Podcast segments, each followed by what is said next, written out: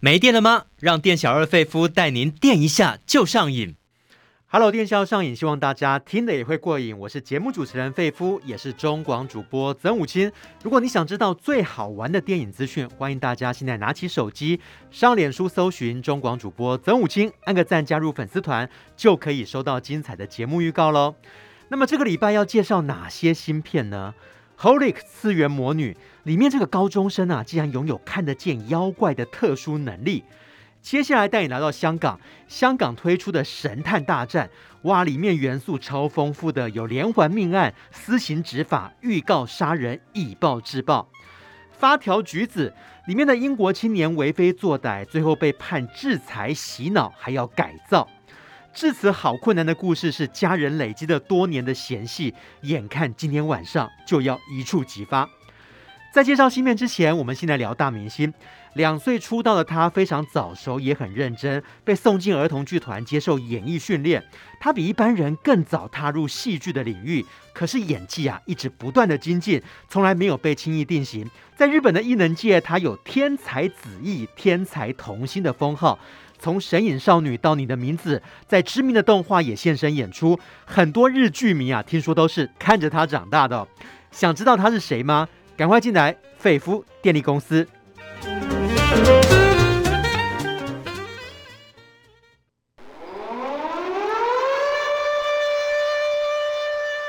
还在担心缺电危机吗？费夫电力公司给您最劲爆的电影大小事。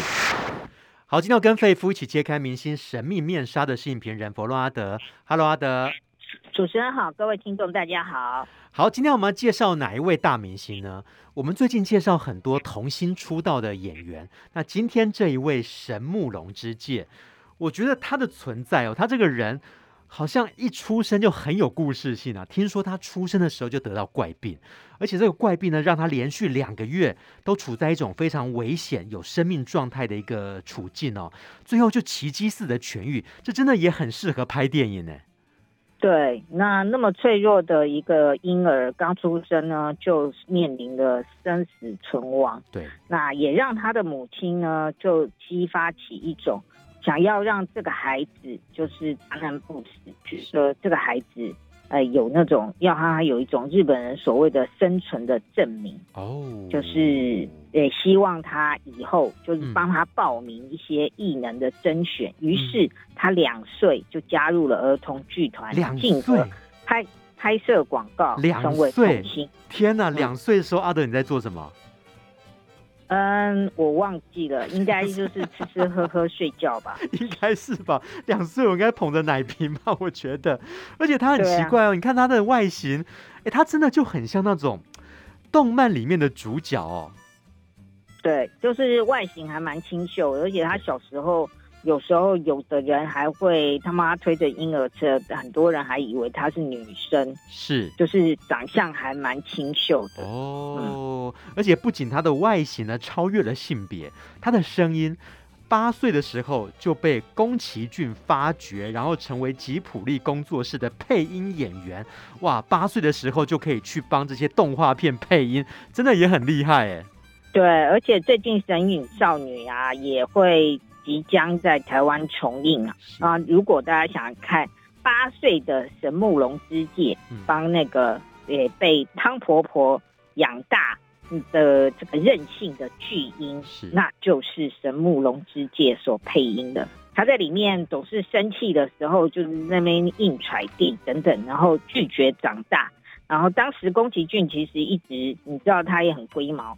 就是配音都要求很多，但是八岁的龙神木龙之介就达成了，诶，这位老爷爷的要求，然后跟吉卜力合作的太愉快了，所以之后的霍尔的移动城堡啊，他演霍尔的徒弟啊、呃、马鲁克，还有借物少女艾丽缇，甚至是以宫崎骏以神木龙之介的外形来创作这个男主角。翔这个角色哇，非常厉害。好，这个是动画片。那么真人电影呢？我们来看哦，他从小的时候呢，那种呃非常呃具有可爱的外在，然后长成一个翩翩美少年哦。但是他所饰演的角色，好像都是一种呃比较体弱多病啊，然后呢比较苍白啊，比较瘦小的样子。但是这这种角色反而会造成就是粉丝啊，尤其是一些姐姐妈妈，好感度都会增加，就好像想要去照顾她一下。所以她演的角色不外乎是那种单亲家庭啦。或者说体弱多病，甚至在内在是比较内敛性格的，对，就比较内向人格。那他还被誉为是国民弟弟啦，嗯、因为很多人都会觉得，哎，看了他那个角色就会升起一种同情心。嗯、然后他也被誉为是天才童星，嗯、然后在呃很多电影啊、女婿大人等等的。电呃电影跟电视剧里面，对，都是成为被大家怜惜的所在。是，那当然这样是需要一些天分，后天的努力也是不可少。据说他为了饰演一名自闭症的少年，必须要弹钢琴，要弹少女的祈祷。结果他整整苦练了一个月啊，最后是缴出了非常好的成绩单，就演奏完了整个曲目，就知道神木龙之介他是非常认真的演员。对，因为从小他两岁就开始拍广告、拍电视剧，然后那时候他妈妈就告诉他，他说：“如果你不想演戏，我们就不用演了。嗯、可是，一旦你决定要去演，嗯、你你就是一个演员喽。嗯、那你不能因为你自己年纪小啊，然后就摆烂啊，或者是耍赖。对，你一定要认真。然后，所以这样的，他妈妈从小告诉他要认真工作的态度，让他成为一个。”就是非常敬业的小童星，是，然后所以从此他这也是他敬业的态度，而且大家还常常会开玩笑，因为他常常可能出席一些首映啊，或者是一些访问啊，对，嗯、呃。开镜典礼等等，那他就是讲完日本人讲完不是会鞠躬吗？对啊，人人家一般就是微微鞠一个躬，嗯、可是他都是九十度，所以他每次鞠躬以后，大家在荧幕画面上就看不到他了。是因为就找不到他的身影，因为他还盯在那边，还停在那边，还维持那个姿势。就九十度以后你就看不到人啊，因为那个画面上面对，因为它本来是直立的，然后他九十度就看不到它。对，哇，真的是一个很有礼貌的乖小孩啦。那我们也来看哦，他后来呢参与大荧幕的演出，他电影的出道的作品是《妖怪大战争》，哇，不得了！这部片子呢开出了二十亿日元的超高票房，他也凭着这部片子呢拿下了日本电影金像奖的优秀新人奖。对，那他就是饰演一个本来很懦弱的一个小孩，那后来呢，因为出现了一些状况，然后于是呢，他必须要跟妖怪对抗，然后要来守护这个世界。哦，然后这也蛮符合他的荧幕形象，嗯、因为事实上这个。哎，这位国民弟弟呢，其实是哎，也就是他是蛮文青的，他喜欢绘画跟摄影。是哦，当然平常在家也是会忙着打电动啊，而且他还很喜欢音乐，嗯、他甚至有时候没有拍戏的时候，他会一个人跑去唱卡拉 OK，而且一唱就五个小时哦。哇，自己开演唱会是？但是听众也只有自己一个人，对对对，所以那个什么，我们这里的那种呃那种呃，就是那种可以唱 KTV 的，可以请他代言。那后来哇，这部片我一定要跟大家推荐，也是我非常喜欢的，就是二零一二年他主演了《听说同岛退社了》这个电影的片名就非常的妙，校园里面的风云人物同岛。他突然退出排球社，然后呢，竟然就像一块石头投进湖面，泛起了阵阵的涟漪。然后周遭跟他没有关系的同学们，哇，整个生活产生了巨大的变化。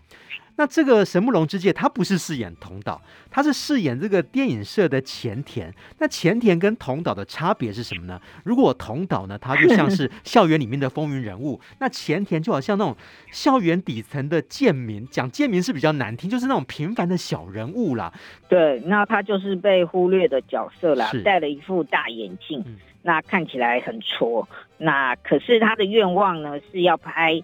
用那个八厘米的摄影机来在校园里面拍电影，但是因为同导退社了之后，整个校园就引发了骚动，然后让他想要拍摄这个丧尸电影的计划受阻，因此他也怒了。好，所以这部电影还结合了桥本爱啊，还有东出昌大等人，就演出了呃青春期的时候在高中校园里面的不安跟骚动。那呃，虽然他的呃外形有点挫，但是他是这部电影的灵魂人物。至于同导，说真的，大家最后最后才会看到他哦。没错，其实主角才是神木龙之介哦。尤其你看他似乎毫无存在感，但是他才是。推动整个全片剧情的关键人物，那这个导演呢，吉田大巴，他对神木隆之介呢入木三分的演技也给予了高度的评价。他说他既像天使又像魔鬼啊。对，就是他其实也是可以演反派的。嗯、那有一部呃，另外有一部电影啊，票房在台湾跟日本也都很好的，叫。要听神明的话。二零一四年呢，他这个山剌崇史导演呢，就挑选了神木隆之介来饰演片中这个邪恶的反派角色。然后这是一部非常血腥的电影。然后他饰演的一位邪恶的高中生，然后为了要生存，不惜大开杀戒。如果喜欢暴力电影的人，可以看这部电影，然后看一下乖乖牌神木隆之介变成恶魔的样子。嗯。在剑道电影《神剑闯江湖》系列，哇，他跟这个佐藤健两个人有非常精彩的对决戏。那跳脱了这个《神剑闯江湖》系列，他们两个人后来在《爆漫王》又再度合作，可是这个两个人就变成好朋友了。对，二零一五年的《爆漫王》也是我蛮推荐大家的看的电影。那他们两个人呢，在现实生活中还有电影里面都是好朋友。是，他们两个人想要成为漫画家的高中生，对，然后一起嗯奋斗，一个人想故事，一个人画画。嗯，那他们。最后就是达成了他们的愿望，可以在最有名的漫画杂志上连载。那嗯，其实他跟佐藤健感情非常好，他们本来是同一个经纪公司，然后之后两人决定脱离舒适圈。二零二一年的时候，他们两个人组了一个。新的经纪公司，然后自己当老板，自己经营自己的演艺事业，嗯，然后他们也是成为非常好的朋友啦。甚至佐藤健啊，二零二一年他推出了个人的阅历，就是让那些呃迷哥迷姐来买的阅历，然后是由。佐藤呃，就是由神木隆之介帮他拍摄的。哇，这么有才华，哇，真的是很了不起哦。好，两个人的好交情哦，从《神剑闯江湖》一路到现在合组经纪公司哦。那其实要讲到他的配音的作品，除了刚刚阿德介绍的《神隐少女》啊，《霍尔的移动城堡》、《街舞少女艾丽缇》。那不得不提的就是这一部《你的名字》，这是新海诚执导的疯狂卖座的动画影片，他扮演的就是里面的男主角。对，那这个立花龙这个角色是一个高中的男生，本来他人生平凡无奇，没想到有一天在梦中。他居然跟一个高中女生交换了灵魂，哇！所以有非常多那种呃，就是灵魂错置在身体里面的笑料。对，但是他最后是一部非常感人的纯爱电影。嗯，啊，当时在台湾、呃日本，甚至整个亚洲都掀起了你的名字的旋风。对，那他的声音魅力当然也是里面成功的要件之一啦。对，不过神木隆之介居然说他打算四十二岁就要退休了。他目前是二十九岁，四十二岁太早了吧？我觉得他的演技至少可以演到七八十岁吧。但是因为他两岁就出道了，哦，他到四十二岁已经四十年了。不过他也有一个战书，他说，他想说四十二岁退休以后，他要去嗯教人家演戏。哦，那如果他那时候去当演戏老师后，还有人愿意。找他来演戏的话，他也愿意再继续演。然后，当然，因为他只期许自己能够像他的名字一样，成为演艺界的神木。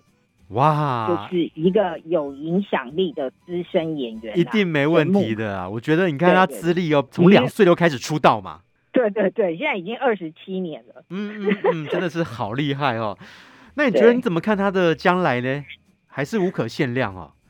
应该是说日本的演艺界啊，我们大家也可以看啊，他这些著名的作品多半都是动漫。对哦、呃，也许是帮你的名字啊，《神隐少女》配音啊，也是动漫。嗯、那还有很多的，虽然是真人的作品，例如《神剑闯江湖》啊，《烂漫》呃，那个《暴漫王》啊，《三月的狮子》等等的，对，也都是漫画或者是小说改编的。嗯那因为它的外形其实就很符合那些啊、呃、漫画里面的人物。是。那因为日本呢，现在就是动漫还是继续蓬勃的发展，但是其实他们在嗯、呃、电影其他的那种剧本的开发上，就感觉有所欠缺，哦、很少有像听说同岛褪色了这么让人家惊艳的原创作品。嗯。所以也也许呃神木龙之介迈入了即将要三十岁三十而立的时候。是，就是期望日本的电影界会有更多嗯、呃、很好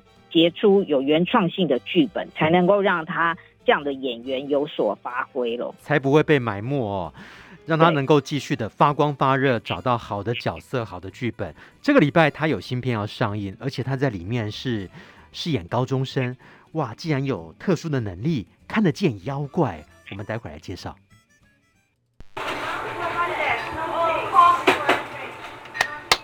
店小二，电影套餐怎么卖？只要你是瘾君子，免费招待都可以。当店小二碰到瘾君子，电影情报全部撒比苏。欢迎大家来到店小二费夫经营的电影餐馆。开张之前，还是让我宣传一下，赶快加入费夫的粉丝团，非常简单，只要在脸书上面搜寻中广主播曾武清，按个赞加入就可以了。今天请到跟我一起长出的好朋友啊，还是影评人佛洛阿德。我们先来介绍这一部《Holic 次元魔女》。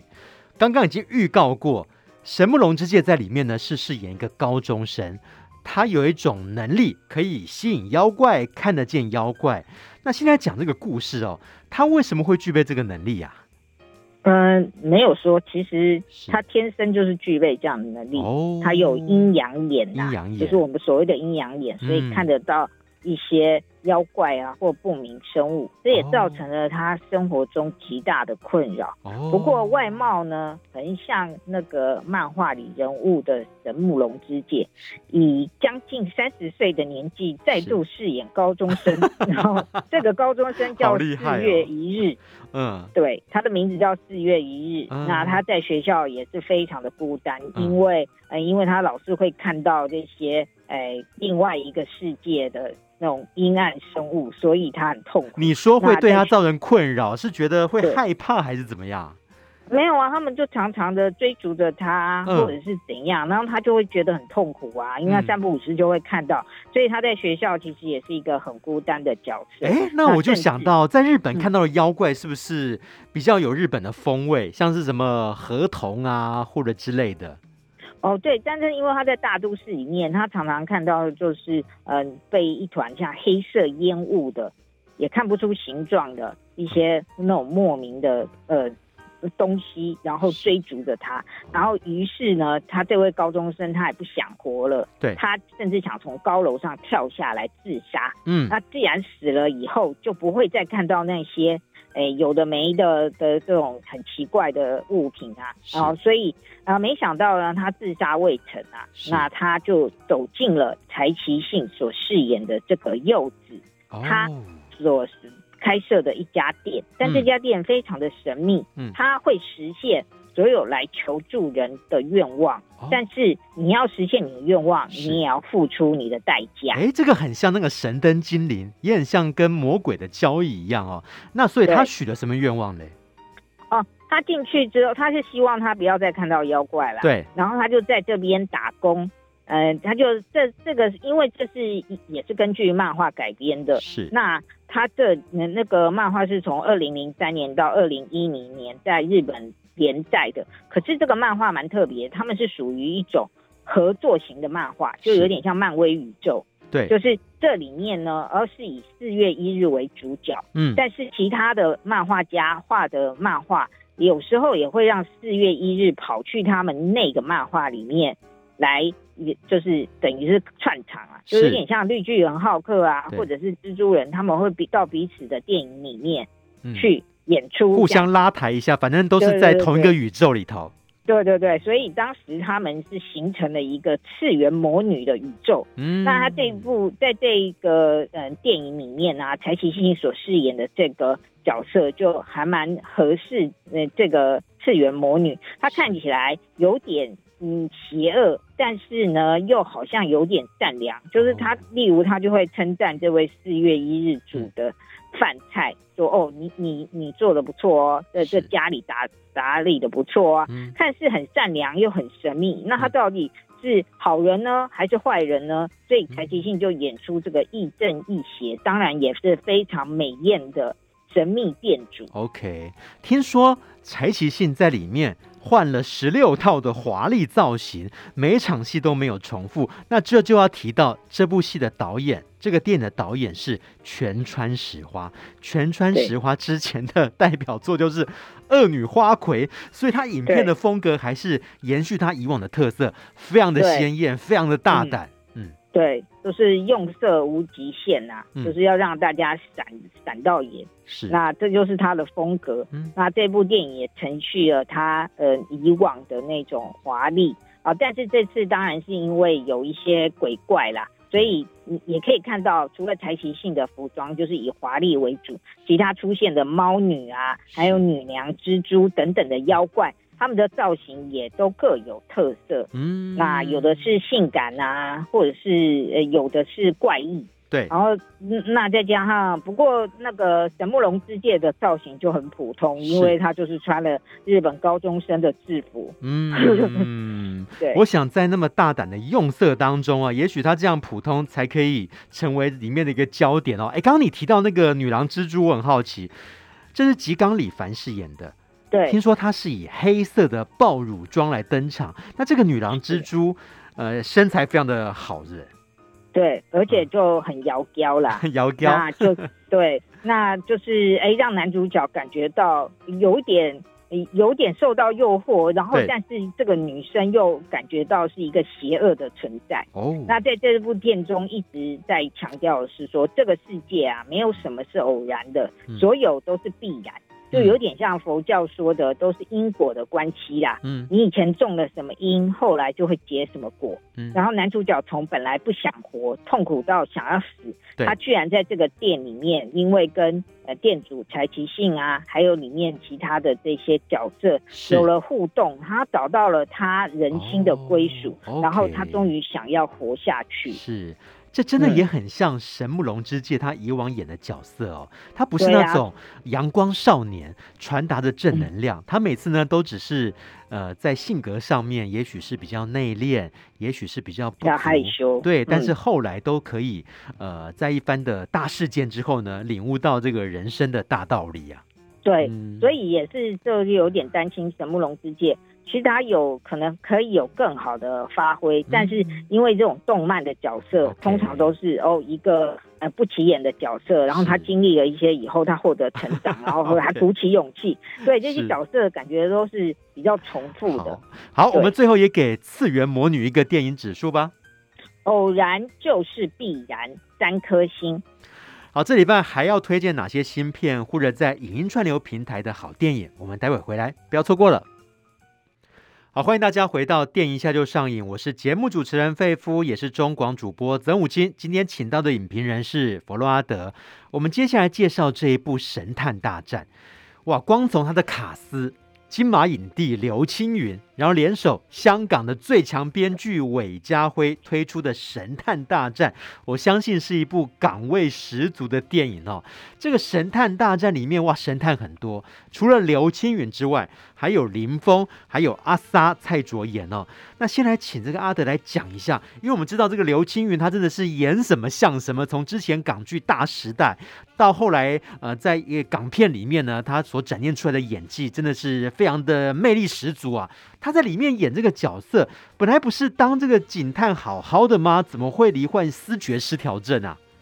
对，那他本来是一个很优秀的警探啊，对，然后也破了很多的案，嗯，哦，但是后来香港出现了屠夫案跟魔警案，是两个案子，那于是呢，嗯。呃当所有的人都觉得，哎，案子就看现场的证据啊，等等的，就宣布破案，警方就宣布破案。对，但他觉得这事有蹊跷，哦、他尝试要把他的推论告诉其他的警员，但上司都觉得你不要再节外生枝，我们已经破案了。嗯，然后于是他就挟持其中一个警员，强迫所有的人要听他如何的推论。哇哦，啊，当然这样就犯法了嘛。对，因为你身为刑警，你居然挟持同事，嗯、而且要求大家都要听你的荒谬推论，嗯、然后于是他就被抓了。嗯、但是因为呃，就警方啊，或还有这个医界就推论说，其实他已经精神错乱，哦，所以他才会做出这样的事。然后他从他就被送进神经病院。那你知道，在神经病院，呃，不久后就可以把你放出来了。对，而且他其实也没杀人嘛，哦，于是他就出来。然后这时候，连他的女儿还有他的家人都鄙视他，嗯、因为认为说。他居然做出这么丢脸的事，嗯、啊，挟持自己的同僚等等的，嗯、然后于是他就变成一个孤单的老人。嗯，那转眼十七年过后，嗯，他就在那种类似桥下等等，就是我们看到了香港的游民。对，然后他每天所做的事情都是把他。嗯，就是香港历年来的一些悬案是，然后包括当年他耿耿于怀的屠夫案跟 mor 井案，哦，全部他自己都在脑海里模拟，嗯、然后推测出谁才是真凶，哇，然后他就把这些全部写在那个呃那个拾荒老人弄来的那种呃 纸板上，然后他就住在那个纸板围起来的这种这种。就让他念念不忘的还是之前这些没有破的悬案，但是这些怪异的行径，在旁人的眼中看起来，真的像是一个思觉失调的精神病患哦。好，那现在呢？哎，听说现在这些什么之前悬案的嫌疑犯，一夕之间全部都被杀掉，那这又是怎么回事啊？哦，就轮流被杀了，嗯、因为有一群青少年就放火烧死了一个人，然后警方就去调查那个被烧死的人。原来这个人呢，嗯，居然是有一个以前的一个多年前的一个烧尸案里面的嫌疑犯，但是他后来因为证证据不足嘛，对，而且这些青少年杀了人以后，还在现场留下了下一个我们要办的案子，就是下一个我们要伸张正义，要杀死呃另外一个悬案里面的这个真正真凶，因为警方找不到。没有办法把真凶绳之于法，所以我们要替天行这真的很劲爆，这很像就是那种预告杀人。而且呢，既然你警察你找不出真正的真凶，那我们就来私刑执法，以暴制暴。对，嗯，那那刘青宇就觉得很奇怪啊，那这就是他他推论出来的真凶究竟是谁？对为什么这群青少年？哦，这群人为什么会知道？于是他就跟警方，包括阿莎，嗯，呃，就是所饰演蔡卓妍所饰演的这个女警，然后他们就一起，就是阴错阳差一起办案。呃、有一场戏，韦家辉也拍得很好了，就是在类似像市场一样的地方，因为已经预告了下一场会被杀的人是谁，所以呢，他们要赶去救那个真凶。嗯，因为真凶他的确是犯罪的，但是也不能让他被。呃，这些人就是杀害，因为应应该他是真凶，要把他绳之以法，嗯、而不是以私刑处置。嗯，然后可是阿莎那时候还怀孕了，嗯，她是一个大肚婆，嗯，于、嗯、是呢，就是在这个夜市里面啊，这个打斗的场景啊，我觉得非常的惊险啊，也很辛苦哦。对，但是这部电影呢，就是充满了非常多的悬疑、嗯、哦，包括阿莎所饰演的这个陈怡，我们后来才会发现，原来她大学时代曾经被。屠夫案里面的一个变态，他是专门是找女生，然后绑架、凌虐、杀害。那他是唯一最后逃出来的那个女生，可是因为他全身都被呃蒙住了，他其实也不知道他身处在哪个地方。当他被警察救的时候，那他只能大约指出一个方向。是，那所以呢，后来他就立志要成为一个女警。哇。那他这时候，呃、欸，这十七年后，他的确是一个女警的。那他跟他，他既觉得刘青云很多的推论非常的厉害，因为他毕竟也是资深的刑警。嗯、可是他又在怀疑，他到底是不是失觉失调啊？嗯，是不是自己乱讲的哦？里面阿 Sa 他非常的敬业，就像阿德讲的，他从少女演到少妇。哎，这个很像那个《失速列车》里头，不是也有一个那个呃郑有美，就躲丧尸那一个孕妇哦。是的，是的。哦，就两个人可以争夺史上最强的孕妇哦。好，我们再把这个话题转到刘青云这边。我们知道刘青云她演起戏来魅力十足，嗯、那这一次。其实还是有一些动作的场面啦，所以也造成他拍摄压力蛮大的。拍到中后期，他也说啊，眼睛开始发炎，然后是在半盲的状态之下拍摄。可是后来制造出的紧张感，还是无愧于这个金马影帝的封号哦。对，嗯，因为它事实上有很多场景，像我们刚刚说那个夜市的追逐，然后再加上他甚至有呃那个就是从那个桥上跳下大郡，哇哦。然后里面的淹水，然后再加上他，有时候我们观众也会觉得他到底是呃真的还是那么干练的警探吗？还是他现在根本就是已经疯了？哦，所以他要一直出入这样子的情境中，而且他总是一直在讲与怪物战斗时候也要小心自己也会跟着变成怪物。嗯，那究竟这部嗯、呃、电影里面真正的幕后最可怕的那个人是谁？嗯，都是观众要看到。最后十几分钟的时候才会知道。嗯，好，除了阿 Sa，除了刘青云，另外一个是神探级的人物，就是香港的影视歌三七小生林峰。那林峰的角色又是什么呢？哦，林峰的角色呢，就是他一直就是一个警察，后来高升，就是经过了十七年，他高升成警界的高阶，哦，而且当初呢。就是呃，阿 Sa 所饰演的这位陈怡呀，就是这位大学女生哦、呃，被呃那个就逃出来的时候，她、嗯、就是找到她的那个警小警察。哦，然后他们两个还甚至结婚了，是，对，嗯、那现在嗯、呃，就是老婆快要生了，对，然后结果现在陷入了这种状况，嗯、就是警方一方面要抓到了那些想要替天行道的。这个也不知道是正义的使者还是凶手，对。然后另外呢，又还要嗯、呃、对付这个看似已经疯癫的神经警探，嗯，对。所以警方也面临到不少的压力哦。到底神探大战谁才是真正的神探？我们就卖个关子，等大家进电影院去欣赏哦。那我们最后也给神探大战一个电影指数吧。究竟谁才是神探？嗯，四颗星。好。介绍完神探大战，我们再来看发条橘子。发条橘子也是非常非常的话题性十足。它算是旧片，史丹利·库伯利克执导的经典的作品。然后呢，里面是在讲一个政府机器运作非常可怕，因为它不断的灌输你，然后不断的帮你洗脑。里面在讲一个英国的青年，这个英国的青年他的名字叫做亚历，他是四处作恶多端哦。然后他被逮捕之后呢，诶，这个时候呢，好像是有一个什么样的机缘哦，就是要谈什么样的条件。就是好像警方跟他讲说，如果你接受这个条件，好像就会可以改邪归正，是不是啊？呃，应该是说，因为他作恶多端啊，而且他作恶是非常可怕。嗯，呃，不但就是吸毒，而且侵入民宅、抢劫、殴打流浪汉、飙车，甚至啊、呃、到人家家里里面去，呃，把人家丈夫打得鼻青脸肿，然后抢劫后又轮奸了女主人。天哪，真的是！呃、最后。对对对，无恶不作。对，最后呢，甚至为了偷窃，杀害了一位妇女人，嗯，呃、女这个有钱的这个妇人这样子，然后然后因此而被逮。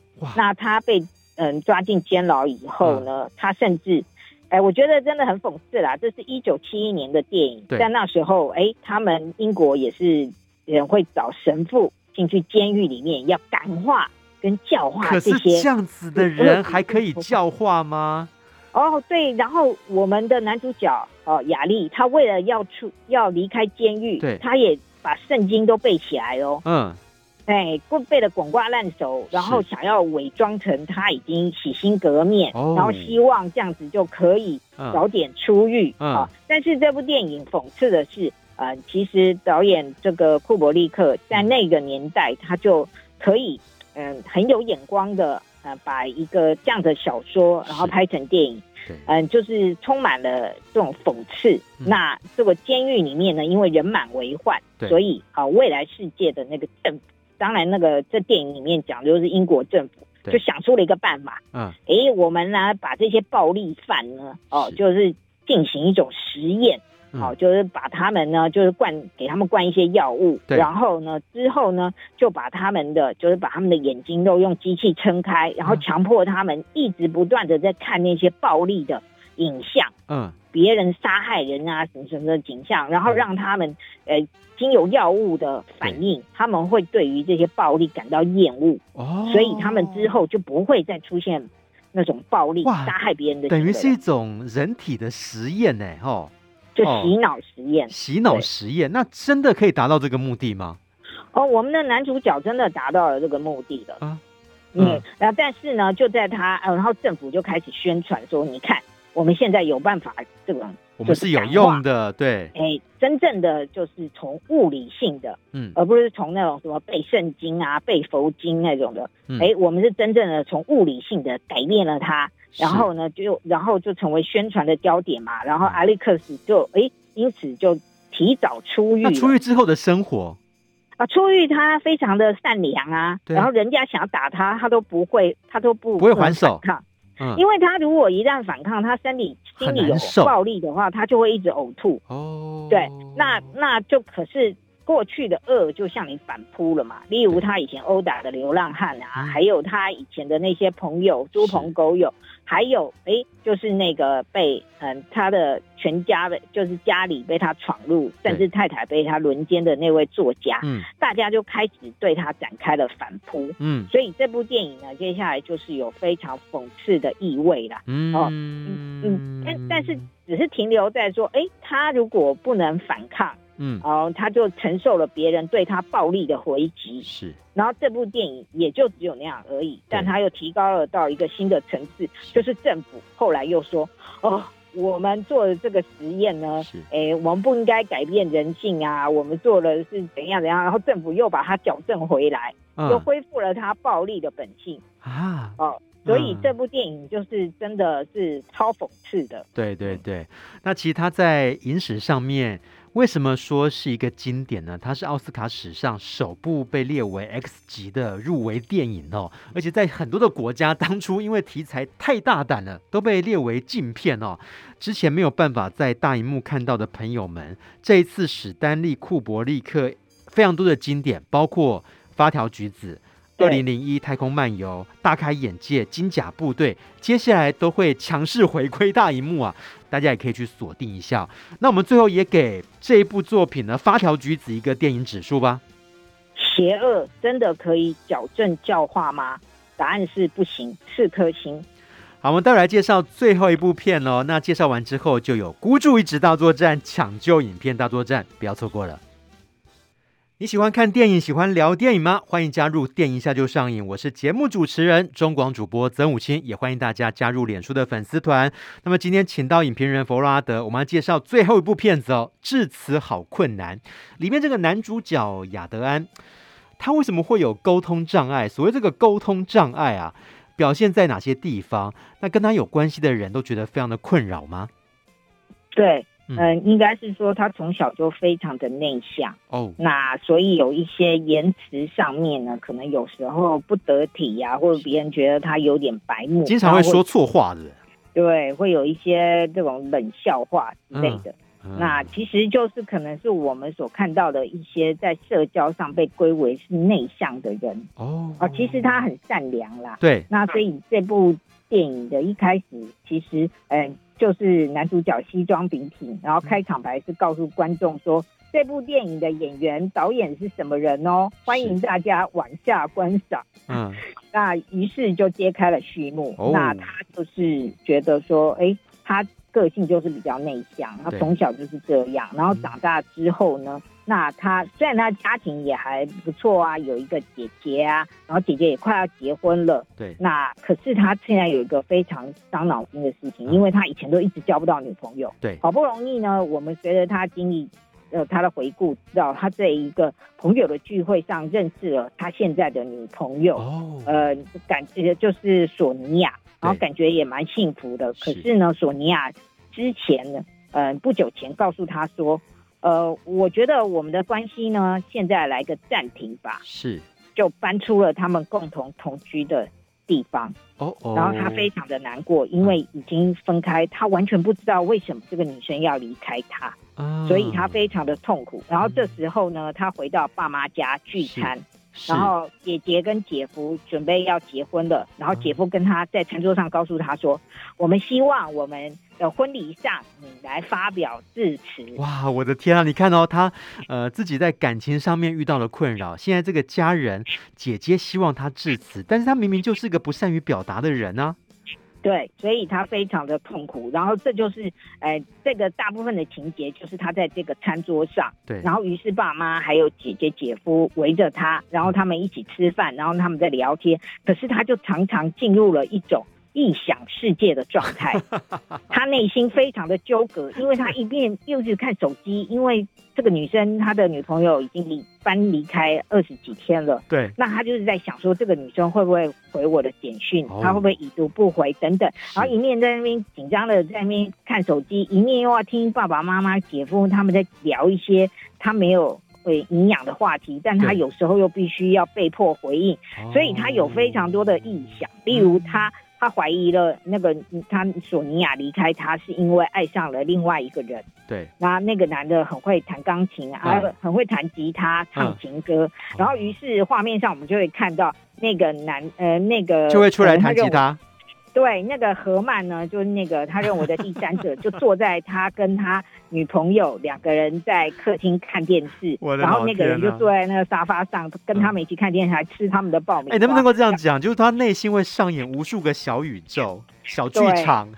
对，对，然后听爸爸在那边讲，他他很很善良，他不想打断爸爸，可是他觉得他们家的聊天模式是妈妈开启一个话题。哦，但但是都是很老梗的，然后姐姐就会接续妈妈的话题，但是讲一讲又会转向她自己妈姐姐自己想要聊的，然后姐夫很捧场，就会接续姐姐的话题，然后接下来又轮到爸爸，然后爸爸就会明明姐姐他们在可能在聊气候变迁，然后爸爸就会把话题讲到跟这些关系。气候变迁一点关系都没有的话题，然后自己在那边一直讲一直讲，然后他这时候男主角的心里的小剧场就出现一个小白老鼠，出现在迷宫里面。对，他说爸爸讲话就像小白老鼠在迷宫里面，最后会走到尽头，但中间要绕很多路。对，对，然后我们就会看到小白老鼠一直在迷宫里面跑来跑去，真的好惨哦。我们都可以体会到他手足无措的样子哦，因为完全都等于整个都错乱了。